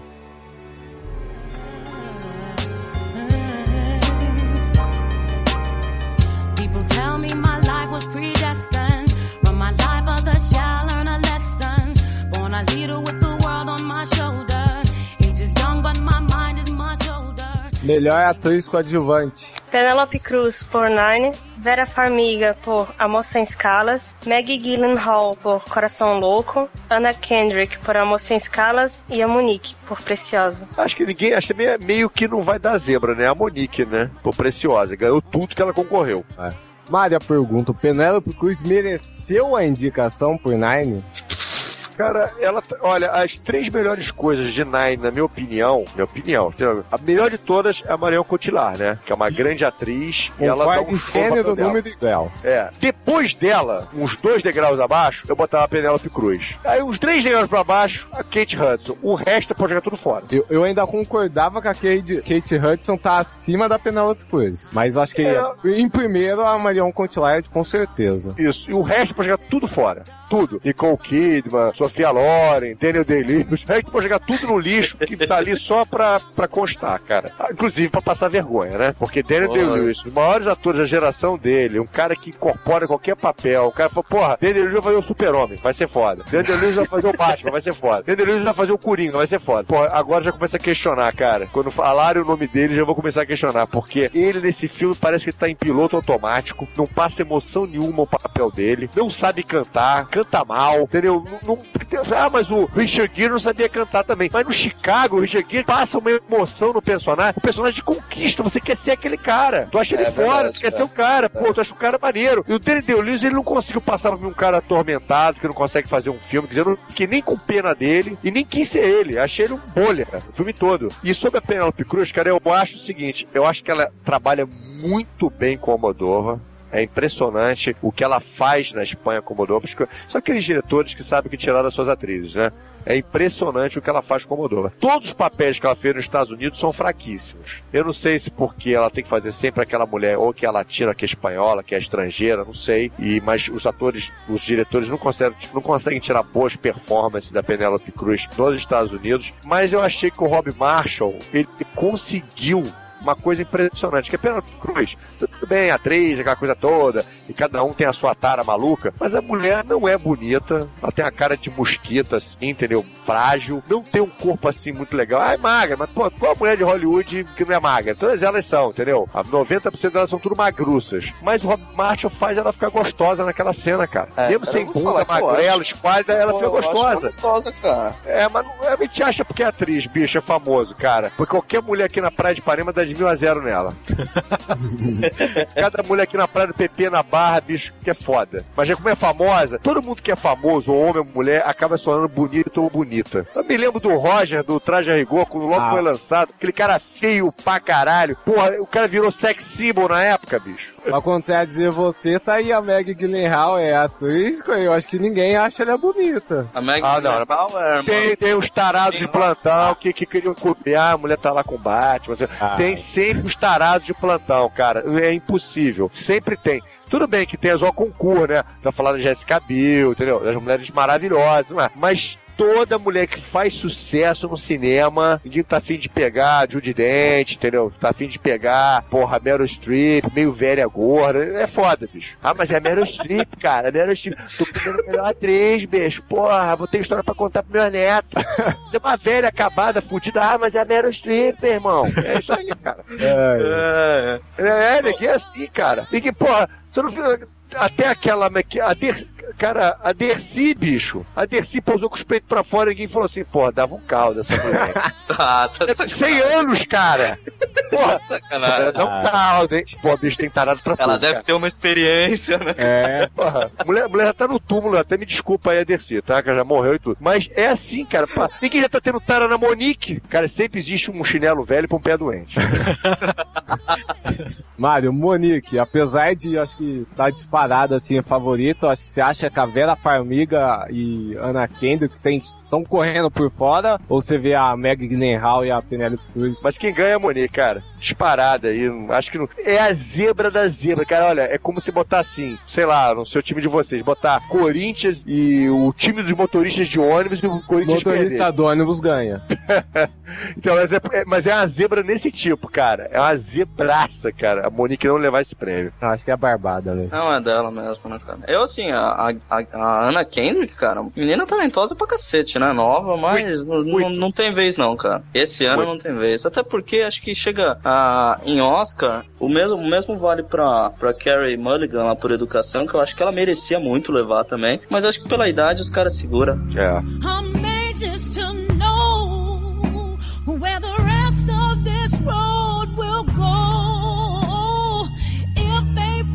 Melhor ator coadjuvante. Matt Damon por Invictus, Christopher Plummer por The Last Station, Stanley Tucci por Um Olhar no Paraíso, Christopher Waltz por Bastardos Inglórios e Woody Harrelson por O Mensageiro. Aí tá, tá. Acho que isso daí não, não tem muita novidade, não, né? Espero que não. Pô, se sair surpreender alguém, vai tomar no. É. Olha. It's a bingo, velho. That's a bingo. Esse amigo. Deixa eu te falar uma coisa. Isso é que eu fico às vezes com pena. Cara, olha, o desempenho do Stanley Tucci no Olhar do Paraíso. Também. Que coisa fantástica, né, bicho? O Woody Harrelson no Mensageiro, sensacional. Entendeu? Eu sei que não, não tem comparação. O Waltz tá na frente de todos os outros. Mas não deveriam, tipo, assim, olha, esse ano vamos dar três prêmios, entendeu? Eu achava que eles, eles podiam fazer uma coisa assim, cara. Um pra cada. É, porque o Prêmio Stanley de Tucci, cara, é irreconhecível. O- Olha, o assassino que ele faz no Olhar no Paraíso é uma coisa fantástica. É a melhor coisa do filme, Com inclusive. certeza. Disparado. Entendeu? É impressionante. Você não, você não consegue imaginar que aquele cara é aquele cara, bicho. E que ele é um ator. O Stanley Tucci, ele é muito bom, porque ele é um ator que ele faz diversos papéis. Ele faz o machão que dá porrada, mafioso, faz o viadinho de cor, corte e costura, faz o assassino psicopata, faz o, o marido da mediano da mulher, no caso do Julie Julia com a Meryl Streep, ele faz o cara que trabalha na embaixada. Ele consegue fazer qualquer papel. Então é um dos grandes atores que infelizmente não foi premiado ainda e talvez passe em branco. Ah, talvez esse cara daqui a pouco vai extremamente morrer aí e é, ninguém vai saber quem foi esse cara. Pode ter sido E- o papel da vida dele e. não Isso. É. Agora eu pergunto, o que, que o Matt Damon tá fazendo aí, cara? É, isso é, é, o Matt Damon eu é- achei muito fraco, cara. É. Não, é. Ele é o boy, Eu não não- vai eu não matar todo mundo. É, eu não achei ele, eu não achei fraco, eu achei o papel, tipo assim, um papel fácil. É, que ele talvez que fez não bem. exigisse muito, né? Isso, não exige muito. O sotaque, exige que no sotaque, na composição. Mas é só isso, né? Foi mais nada Christopher que isso. Plummer, The Last Station, qual filme Eu não que é vi esse que eu filme. também não vi? É um filme que quem trabalha nesse filme é a Helen Mirren, né? É um filme que deve ser em inglês, né? O Christopher Plummer é um Ah, grande tá. ator, já fez, já fez grandes papéis pro cinema também. E ele, inclusive, se vocês quiserem saber quem ele é, ele é o Dr. Parnassus. Ah, Pra quem viu o Dr. Parnassus, é ele que faz o Dr. Parnassus. Ele é um ator que some também. Ele, por exemplo, um outro filme que talvez vocês devem ter visto, um pouco mais antigo esse, O Informante com o Alpatino. Ah, sim. Ele faz o entrevistador, ele faz aquele cara que faz a entrevista. O Alpatino faz o produtor, né, que, que leva. E o entrevistador ah, tá, é sei ele. quem é. Ele é um cara que sempre tá aí, é um, é um cara que tá, tem 30, 40 anos de carreira no teatro. Aqueles atores antigos, né? Que qualquer, qualquer papel o cara faz, o cara faz bem, que também já poderia ter tido uma chance de ter ganho a premiação. Mas é aquilo que a gente fala, né? Só ganha um, né? Podia ganhar Ele mais. Né? o- Os filmes que eu mais gostei do Christopher Plummer, pra mim, que o mais que eu adoro, é um filme chamado O Parceiro do Silêncio, que é um filme de, de 72, eu acho. É muito antigo. Fica a dica aí pra galera. Fica essa dica pra vocês assistirem esse filme que vale a pena e não é difícil de baixar, tem legenda, é bem legal. Beleza.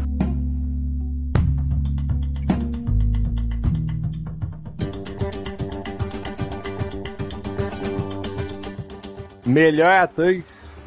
Sandra Bullock por O Lado Cego, Helen Mirren por The Last Station, Carey Mulligan por Educação, Gabriel Sidby por Preciosa e Meryl Streep por Julie e Julia. É, acho que esse tá dado já também, né? Sandra Bullock, né? Sem merecer, mas tá dado. Eu nunca imaginei que eu veria a Sandra Bullock mere... concorrendo ao Oscar de melhor atriz, assim, com chances reais de ganhar, eu acho que merece. Então, eu acho que esse ano, cinematograficamente, eu acho que foi o, o ano da Sandra Bullock. Ganhou muito dinheiro, eu acho que os filmes que ela fez. É, a única coisa boa de proposta é ela parecer pelada, né, cara? Com certeza, eu acho, eu não lembro de um filme que eu vi a Sandra Bullock tão gostosa quanto a proposta. Não lembro, acho que dos antigos dela. Que ela no tá- Lado Cego ela tá gostosa também, cara. No Lado Cego ela tá bem gostosa também. Então, também. Loirona, né? Então, eu acho que né, a proposta ela tá mais. É. Mas olha, vamos, vamos ser agora ver, verídico. A gente tá pensando com o pau. Vamos pensar com a cabeça agora. É. Cabeça de delas? cima. É, é, a cabeça de cima. As atrizes americanas, tirando a Meryl Streep uma, umas duas ou três, são muito fracas. Então, todo, a cada dois, três anos, eles escolhem uma pra Cristo pra ganhar o prêmio, porque eles precisam fazer isso. Como foi o caso da Julia Roberts com a Erin Brockovich, como foi a, a Guinea Petrol naquele filme do Shakespeare Apaixonado. Então, eles escolhem uma mulher americana que é bonitinha, que é gostosa, que é símbolo sexual, que é famosa, que é estrela, pra dar a porra de um Oscar, pra poder manter essa coisa de a, a- a- da atriz americana não perder. Porque senão, cara, elas vão inglesas e francesas e italianas todo ano. Elas não têm como vencer. Vão perder direto, porque são piores mesmo. São piores mesmo. Tanto que a própria Sandra Bullock, brincando com essa condição dela, ela disse que para a noite do Oscar ela ia aprender um sotaque britânico. Quer dizer, ela mesmo sabe que ela é uma merda. Que não tem como ela competir com a Ellen Mirren nunca. Nunca, porque fez a rainha, não tem como, é impossível. Meryl Streep nem se fale, mas é aquela coisa, vai ficar dando Oscar pra Ellen Mirren, pra Meryl Streep todo ano? Não dá, Dá pra entendeu? Carey Mulligan, porra. Merecia muito mais. É, aquele, é, é, mas aquele Mulligan é aquele caso. Ela é a Sandra Bullock novinha. Tipo assim, não tô falando de falta de talento. É a atriz, tá começando agora, que é novinha. Ah. Vamos esperar um pouquinho mais o- pra ver o- se ela é, boa atriz do- mesmo. É o, caso, é o mesmo caso do, do Juno com a Ellen Page. Isso. Vamos ver se ela faz mais algumas outras coisinhas. Se ela fizer outras coisinhas, se ela nunca mais concorrer, não tem problema. Te dá uns 10 anos de carreira pra ela, 12, e daqui a pouco ela estiver mais ou menos madura, ela faz um filme meio cabeça, mais ou menos assim, aí a gente dá o um prêmio pra ela. Holocausto, né? É, aí a gente dá um prêmio pra ela. Você vê que é o mesmo papel da Julia Roberts, ela tá meio loura também da Eric Brockovich, uma mulher de fibra, que resolve mudar uma situação, no caso ali aquele problema né, de advogado, de água, sei lá o que, que ela é meio que heroína. Nesse outro caso ela pega um garoto, que é um cara que é, que é analfabeto, semi-analfabeto, é um cara que não tem condição de vida, sei lá o que, e põe o cara pra cima, que é uma história verídica real, como é também da Erin Brockovich. Então Uhum. parece aquela coisa assim, né? É, mulheres brancas americanas que tem uma. um, um quê pelo social. Vamos premiá-las. É isso, cara. É bem por aí mesmo. Entendeu? Não é, pra mim não merece o prêmio, cara. Agora, no raciocínio do Oscar, ela vai vencer, como eu tô falando aqui, a dois não vai ter mais uma outra. Todas essas grandes atrizes americanas, assim, quando eu falo atriz atrizes grandes, vê se me entendem, estrelas. Estrelas americanas, não atrizes, estrelas americanas, elas sempre têm uma chance de ganhar um Oscar lá na frente. Como a Kim Best já ganhou, tá entendendo? Vai ficando mais velha, sei lá o quê, vamos dar um prêmiozinho. Entendeu? Todas essas mulheres que são gostosas, que, que fizeram filmes eh, de ação, fizeram filmes de comédia romântica, e aí vai dar a porra do prêmio. Cada dois, três anos fazem isso. É, acho que aí não vai ter novidade mesmo. Acho que isso daí tá bem não. óbvio pra todo mundo. É.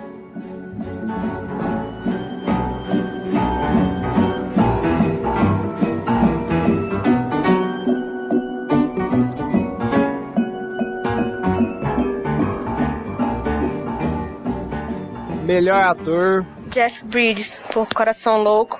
George Clooney por Amor Sem Escalas. Colin Firth por a, por a Single Man. O favorito é o Jeff Bridges, que ganhou todos os prêmios também, Sindicato de Ator, Globo de Ouro, bababá. É, eu acho que ele não vai perder, até porque o Jeff Bridges nunca ganhou. É aquela, aquele raciocínio, é um cara que é bom ator, já fez filmes interessantes, já trabalhou com bons diretores. Tem a chance dele ganhar. Eu não, eu, eu já vi o filme, mas eu não acho o melhor desempenho dele. Mas é aquela velha história, porra, Paul Newman não ganhou também pela, pela cor do dinheiro? Uhum. Porra, Paul Newman não trabalhou mal na cor do dinheiro, até porque era impossível. Mas, porra, Meio é o, canastrice, né, cara? é, mas é o papel mais idiota que ele fez na vida dele ali, né, É. cara? Que o The Hustler, que foi o primeiro mesmo Ed Felson, que foi o primeiro filme, né, sobre o jogador de sinuca, ele está soberbo. O Paul Newman já tinha concorrido a sete, oito vezes e não tinha ganho. Eles pegaram o filme qualquer ideia pra ele. Então o Jeff Bridges é a mesma situação, cara. Ele concorreu já em outros filmes, mas ele, cara, ele fez papéis muito mais memoráveis em outros filmes, mas ele vai ganhar nesse. É que chega em uma determinada idade, acho que o, o, pessoal É. fica. se sente responsável a dar uma premiação pelo cara, né? Isso, Daí é, acaba- deixa passar, deixa passar uma oportunidades melhores que o cara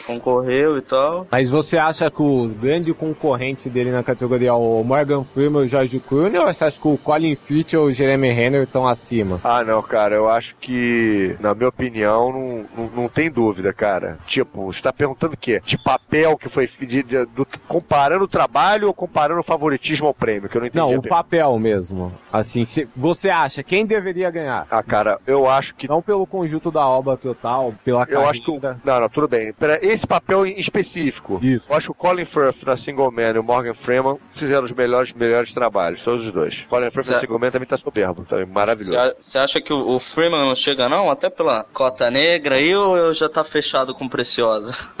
Eu não sei, cara. eu- eu- São aquelas surpresas do Oscar, né? O Morgan Freeman vencer talvez seria a maneira de dar um prêmio pro filme do Clint Eastwood, já que não vai ganhar porra nenhuma mesmo. Ah. Seria uma maneira de dar alguma coisa. Pode ser. Mas, cara, eu acho que é perder mais uma vez a chance de dar um prêmio pro Jeff Bridges, que eles estão querendo dar já há um certo tempo. Eu acho que eles não vão perdoar essa vez, vão dar logo. E os discursos dele têm sido muito bonitos, né? Porque o Jeff Bridges, ele é uma família de atores, né? Ele tem um irmão ator e tem o, o Bo Bridges e tem o pai dele, que é o Lloyd Bridges. O Lloyd Bridges, vocês vão se lembrar, ele, fa ele fez, ele fazia, vocês não vão lembrar disso.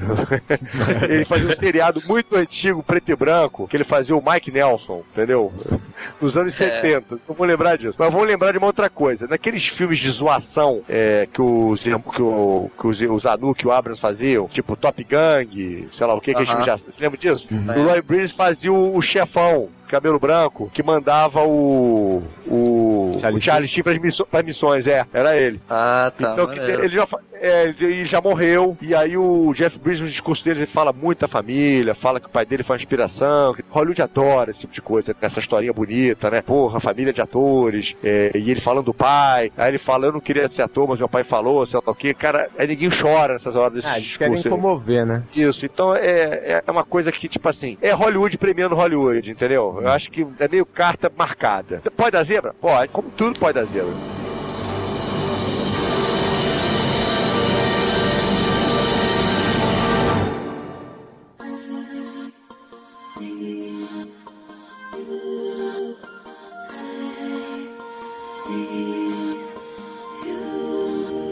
Então, melhor filme: Avatar, O Lado Cego, Distrito 9, Educação, Guerra ao Terror, Bastardos Inglórios, Preciosa, Um Homem Sério, Up Altas Aventuras, Amor Sem Escalas. 10 indicados nesse ano, né? É, indicações que algumas até é muito questionável, né, cara? Mas. Lógico. E a Up aí, né, cara? É É, estranho, né? Up tá indicado aí junto com os demais. Não que não mereça, mas perde É, o propósito do, da, do Oscar de animação, né?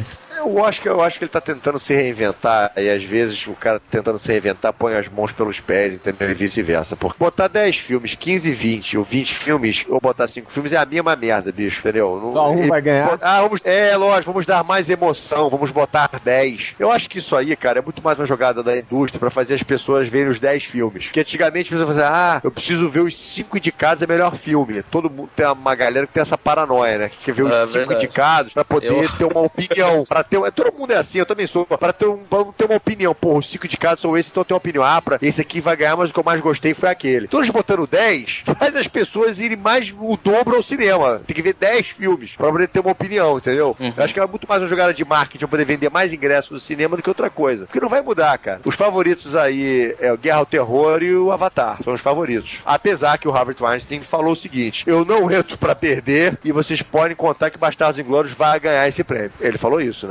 Vamos ver, né? Eu ficaria Tomara, né, sairia gritando. É, não mas- falar que eu saio pelado na rua, porque vai que ganha mesmo. Mas aí eu te falo Tá o seguinte, gravado, né? hein, cara? Quantas vezes também a gente não escutou isso no futebol também, né? Quantas vezes eu escutei o Eurico Miranda aqui no Rio falando porque a gente pode perder, mas que o Vasco vai ser campeão no final. Entendeu? Então, entendeu? Eu não sou vascaíno, mas tô falando, esses dirigentes sempre falam isso. né? Não, não, no final a gente vai vencer, sei lá o quê. E no final não vencia, perdia mesmo. Então não sei se é uma jogada de marketing também, ou ele sabe de uma coisa que a gente não sabe, mas ele falou isso. Mas você acha que tá, a disputa tá em Avatar? Eu acho que pra mim tá em Avatar, Guerra ao Terror e Bastardos. Acho que só que. Mas acho Avatar é com mais chance. Cara, tem filme cara- aí que, putz, sei lá. É, é Ah, melhor eu- filme do ano é uma coisa muito complicada. Melhor filme do ano, né? Ah, eu acho é, meio de- complicado. acho, ó, o lado Nove- cego, melhor filme do ano é É, foda. o Lado Cego, Distrito 9. Eu acho que em vez de Distrito 9 t- tinha muita outra coisa que poderia colocar. Lado Cego também dava pra tirar numa boa. Você falou do Al- Almodóvar, porra, merecia uma indicação fácil aí. É porque o Almodóvar foi o seguinte, cara, as pessoas questionaram que acharam esse filme do Almodóvar menor do que os outros filmes que ele fez anteriormente. Realmente, se você for comparar, é aquela velha história, né, cara? Você chega a um certo patamar de cinema que se você fizer uma coisa menor do que aquilo, as pessoas criticam, mesmo aquele menor que você fez seja melhor que tudo que as outras pessoas fizeram. Você tá Aham. entendendo? Aham. É uma coisa complicada, bicho. Depois tu faz o gol de bicicleta, entendeu? Faz o gol de letra. Se tu fizer só um gol de cabeça, as pessoas, pô, mas só de cabeça? Não importa se for um golaço, entendeu? É. Mas, Pô, eu esperava que ele fosse fazer um outro mais diferente, com gol de, de bunda, sei lá, de peru, entendeu? Tem uma coisa diferente. Então é foda. O Almodóvar ele chegou no patamar que se ele não repete o mesmo nível de filme que ele fez anteriormente, ah, o filme é ruim. O filme não é ruim, o filme é bom. Mas só que, porra, ah, não, mas tá meio abaixo pra um, pra um Almodóvar. Mas caralho, mas tá bem melhor que uma porrada de filme de gente que tá sendo indicada aí, né, cara? Ah, sim, sem dúvida. É outro nível, né? Então, é, o problema é esse do Abraço Partidos. Agora, eu concordo com você. O Lado Cego, o Tito 9, Up, por causa da, da animação, o próprio Amor Sem Escalas, cara. Eu acho que são uns filmes assim que, sei lá, não precisava esses filmes Dava todos, pra não, tirar, cara. né? Dava Uhum. pra tirar. Eu Dava, acho o, dava pra deixar, deixar só os 5 de praxe mesmo. né? É, eu acho que o Preciosa foi muito bem dirigido, é um bom filme. Tem gente que odeia porque acha que ele aposta na. na- na- na- ele usa, ele manipula, né? O tem, tem crítico de cinema que não gosta disso. Quando o diretor manipula os sentimentos do público. Tipo, eu vou fazer vocês sofrerem, eu vou fazer vocês chorarem. Tá entendendo? Pô, mas uh, eu acho que isso é comum pra caramba em filme Muito. desse estilo, drama, pô, é. Muito, mas o- Fala mas isso é chovendo molhado, né? É, mas os críticos de cinema, assim, os mais graduados, eles são contra isso. Eles acham que o diretor ele deve interferir o menos possível naquilo que você deve sentir. Ah, não, não, deve- concordo. É muito melhor um filme que você acaba se emocionando assim, com uma cena que você sente que não é aquilo que o diretor tá falando. Proposital, É, é, esse ponto aqui eu quero que você chore, entendeu? Isso aí. Esse é aquele momento que você vai chorar, entendeu? E o, o Lee Dennis, obviamente, abusa um pouco disso durante o filme, mas eu acho muito bem dirigido. A câmera do cara é maravilhosa o filme inteiro, entendeu? Independente do tema. Eu Uhum. acho, inclusive, que aquela atriz que eles botaram lá pra fazer o filme, é, a Monique, que faz a menina mesmo, é, eu acho que ela até, tipo assim, não, tá, não vai se dar bem no Oscar, não, como se deu, não se deu bem nas outras premiações. Parece que ela é aquilo mesmo, cara. Ela nem parece que tá atuando, cara. Eu- é, eu teria que. A gente teria que ver um outro filme dela pra poder ver, porque, por exemplo, igual o Stallone, né? Stallone quando fez rock o lutador, porra, todo mundo, caralho, que foda, puta que pariu, que maravilha, Era o cara, é. né? É o cara. Depois falei, não, mas o cara é assim mesmo, pode descobrir, ah, ele é assim mesmo, né? Ele tem um lado que é paralisado mesmo, ele não consegue mexer o rosto, ah, legal, pô. Aí já foi feio, né, cara? É, quando o Schwarzenegger também fez o Exterminador. Pô, o cara é um robô perfeito, né, bicho? Que foda, né? É, mano. O cara é robôzão mesmo, né? Então. É aquilo, entendeu? né? O cara é aquilo. Então, nesse caso, essa menina, eu gostaria de ver um outro filme dela no futuro pra ver se ela realmente pode fazer uma outra coisa. Pode fazer uma menina alegre, inteligente, gente boa, não sei. Uhum. Entendeu? Porque pare- parece muito isso. Parece que ela é aquilo mesmo. Não, não tem um Quando eu falo- parâmetro, né? pra É, quando eu falo aquilo mesmo, não é aquela porra, foi estuprada, se fudeu. Não, ela parece meio introvertida mesmo, entendeu? Com os sentimentos pra dentro. Agora, se ela não é aquilo, cara, grande Mandou desempenho. bem, né, cara? Mandou bem, né? Caramba. Mas, mas aí isso temos que ver no, no futuro, né? Eu acho que é isso. Agora, nesse caso dos filmes, é o que eu acho, bicho. Eu acho que tem filme aí que não precisava estar concorrendo. Eu, eu acho que o Precioso, Guerra ao Terror, o Avatar, desses aí, né? Porque pra mim, cara, os melhores filmes do ano nem são esses, entendeu? São outros, entendeu? Tem melhor coisa do que isso aí que foi, que foi feito. Eu acho que o Avatar tá numa outra categoria. Tá numa categoria de filme que foi um, um avanço tecnológico. Mas em termos de história, eu acho fraquíssimo. Acho Ah, é fraquíssimo. péssimo, Não, isso- cara. É, Dança com Lobos, Pocahontas, é. É, não gostei. Último Samurai. É, poderia até ser isso, mas poderia ser isso mais bem feito, entendeu? Aham. Eu acho um clichê do começo ao fim, cara. Não, você já, você já adivinha tudo que vai acontecer, cara. Tudo, não teve uma cena que tenha me surpreendido. Umazinha. Teve Ah, uma. também, O filme também. na cabeça me, des- me desenhou, entendeu? E aí, sei lá, eu acho até, até a história do Titanic é melhor do que a do Avatar, cara. É, acaba, acaba sendo, sei lá, mais original. É, pelo menos o cara botou uma coisa interessante da mulher ficar velha, com aquela porra do, do, do- do diamante lá, da pedra preciosa, o, ele matar o, no caso, o, o Leonardo DiCaprio, entendeu? Pelo menos ele não fez aquele final feliz. Mas ele mudou algumas coisas, cara. Agora, nesse no Avatar é direto. Até que naquela hora, cara, quando eles põem seguindo no Weaver tentando salvar ela, é, é, tá, é, É, leia só não fala aquilo, já, É, você já entende, né, cara? Vamos mostrar como é que se salva uma pessoa. Essa vai morrer, mas depois no futuro o nosso nosso nosso herói sobreviverá e virará um, um, um Smurfzinho, entendeu? É isso. É, o mesmo, falando nisso, também é o lance lá da, daquele bichão voador que aparece. Isso. A menina vai lá e fala pra ele, ah, ninguém nunca conseguiu montar nele, só um, e papapá. Porra, você já sabe, né? O cara Isso que tá era ali óbvio. vai, né? Pô. Só faltava ele virar pra câmera e falar, eu irei montar, entendeu? Pô, eu acho muito ruim, cara. Eu acho, É, eu acho mesmo. Acho que a história do Avatar horrível. Deu vontade de dormir, entendeu? Achei ruim. É que não, acho o, fi- o filme é competente, mas a mensagem, tipo, é a mesma, sei lá, do Capitão Planeta, né? salve o mundo e só, né? Isso. É muito ruim. Mas é, é- é a mensagem, não é nem a mensagem, cara, é a maneira que ele faz mesmo. Acho ruim. Porque tem mil, mil filmes com mil mensagens iguais, mas é a maneira que o cara faz aquilo, entendeu? É, Fazendo, Eu acho- é, traçando uma comparação aí com o Globo de Ouro, beleza, eu até concordo em ele receber o Globo de Ouro, porque lá não tem categoria técnica. Então É. o cara tem que acabar englobando tudo, cê- beleza? Não é o caso do Oscar. É, não é o caso do Oscar. Pô, ele merece, realmente, não tenho o que falar. O filme é magnífico, falando da parte técnica, mas a atuação, diálogo, roteiro é fraquíssimo. Tanto é. É. que atores, nada, né? Ah, cara, aquele, o carinha lá, como que ele chama? Esqueci já. O é, Sam Warrington. É, o Sam Warrington, cara do momento aí. Que Eu a gente que ele tem. Fraquíssimo, cara. Fraquíssimo. Vamos, Muito vamos aguardar o que vai vir, né, cara? Tu já tem mais uns dois filmes aí confirmados dele. É, ele tá com a gente do caramba, né? Tá, em, tá, Tá, tá em bem, né, cara? Tá bem. É, eu- Mas e eu- a- a- aquele militar lá, o Papa Dragon? O cara não morre, parece voz do Final Fantasy. Ah, mas é o típico militarzão, né? O bad guy da parada.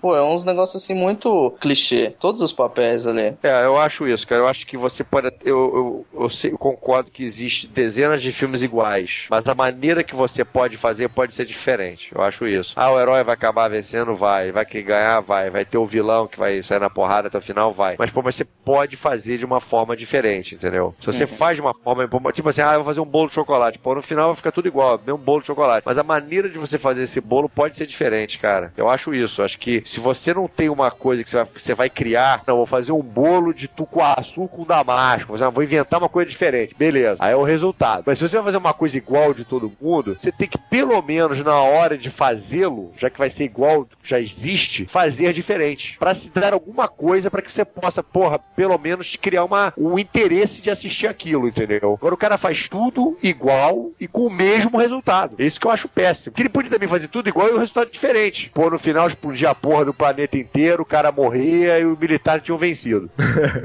Entendeu? Ser É. maneiro, cara.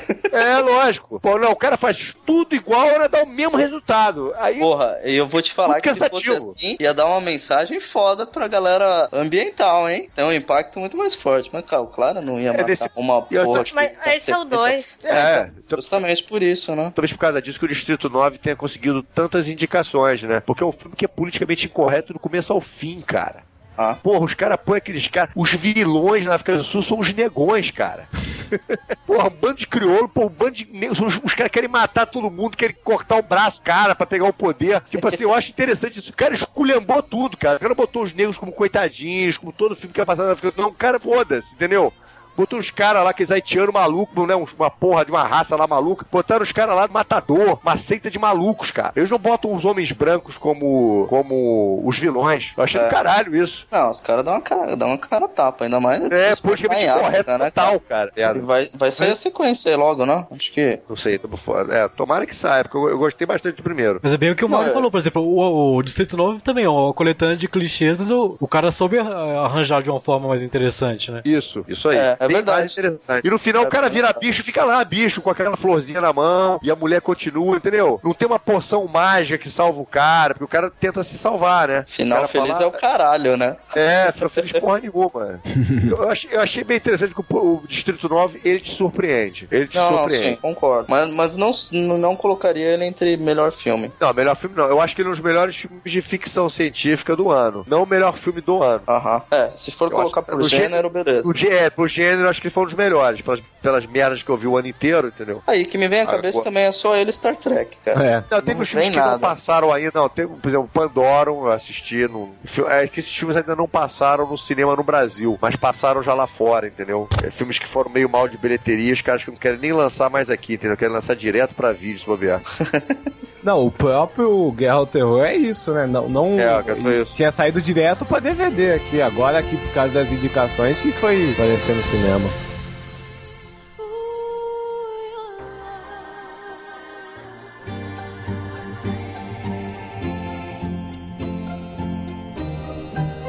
aí eu, eu pergunto pra vocês, nada aqui do que foi indicado. Se pensarem rapidinho assim, um filme de 2009 que vocês queriam que tivesse sido indicado pra alguma coisa, aí, sei lá. Deixa eu Zumbilândia. pensar.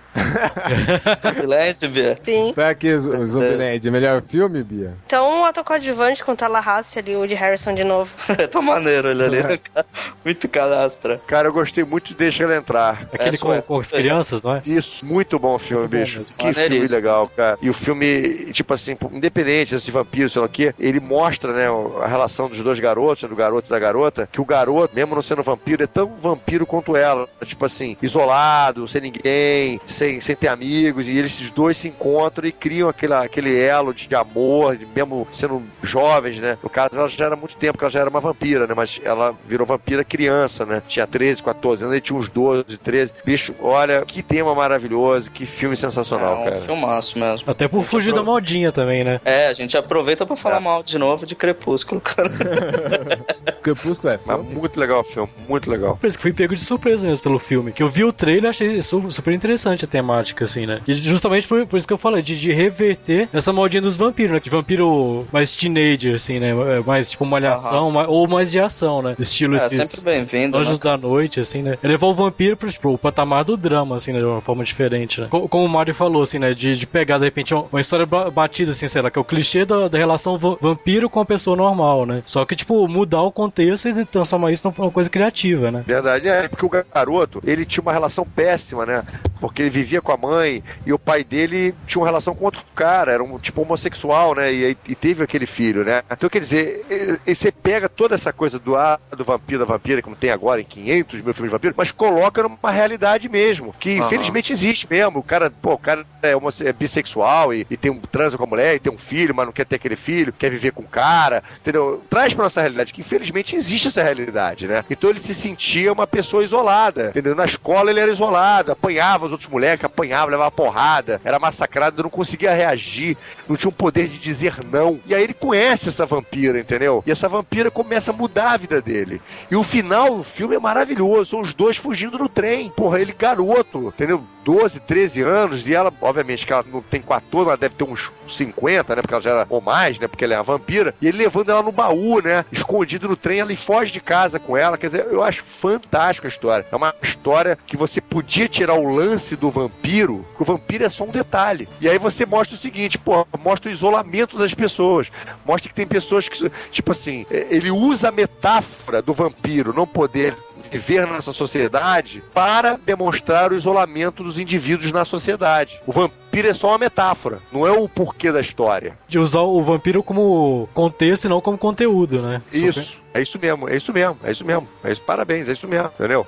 E você pode pegar um filme de lobisomem, de Frankenstein, de qualquer porra, de zumbi, entendeu? E você usar aquilo para você mandar uma mensagem, né? Mandar uma mensagem sobre comportamento de sociedade, comportamento social das pessoas, das relações humanas.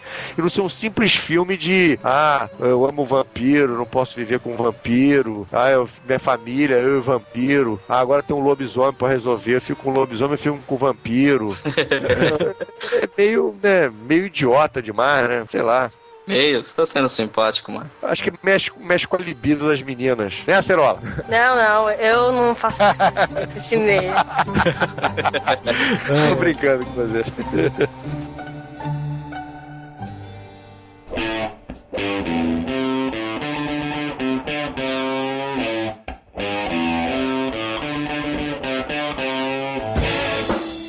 Mais alguma consideração final? Bia, Gustavo, Flávio? Nossa, não, pra mim tá, tá ok.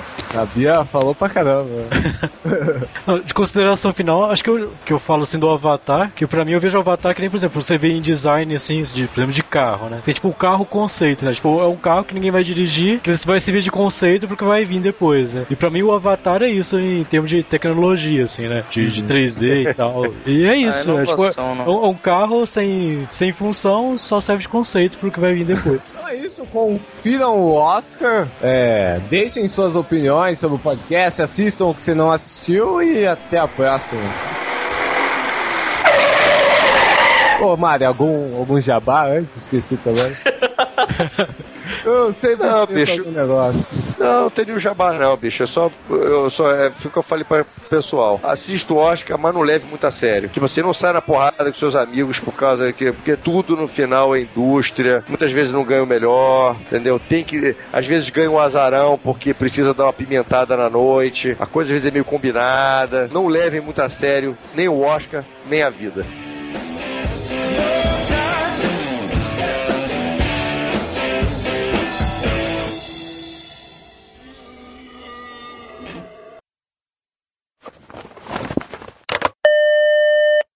E aí, vocês vão ver a cobertura magnífica do Rubens Evold Filho.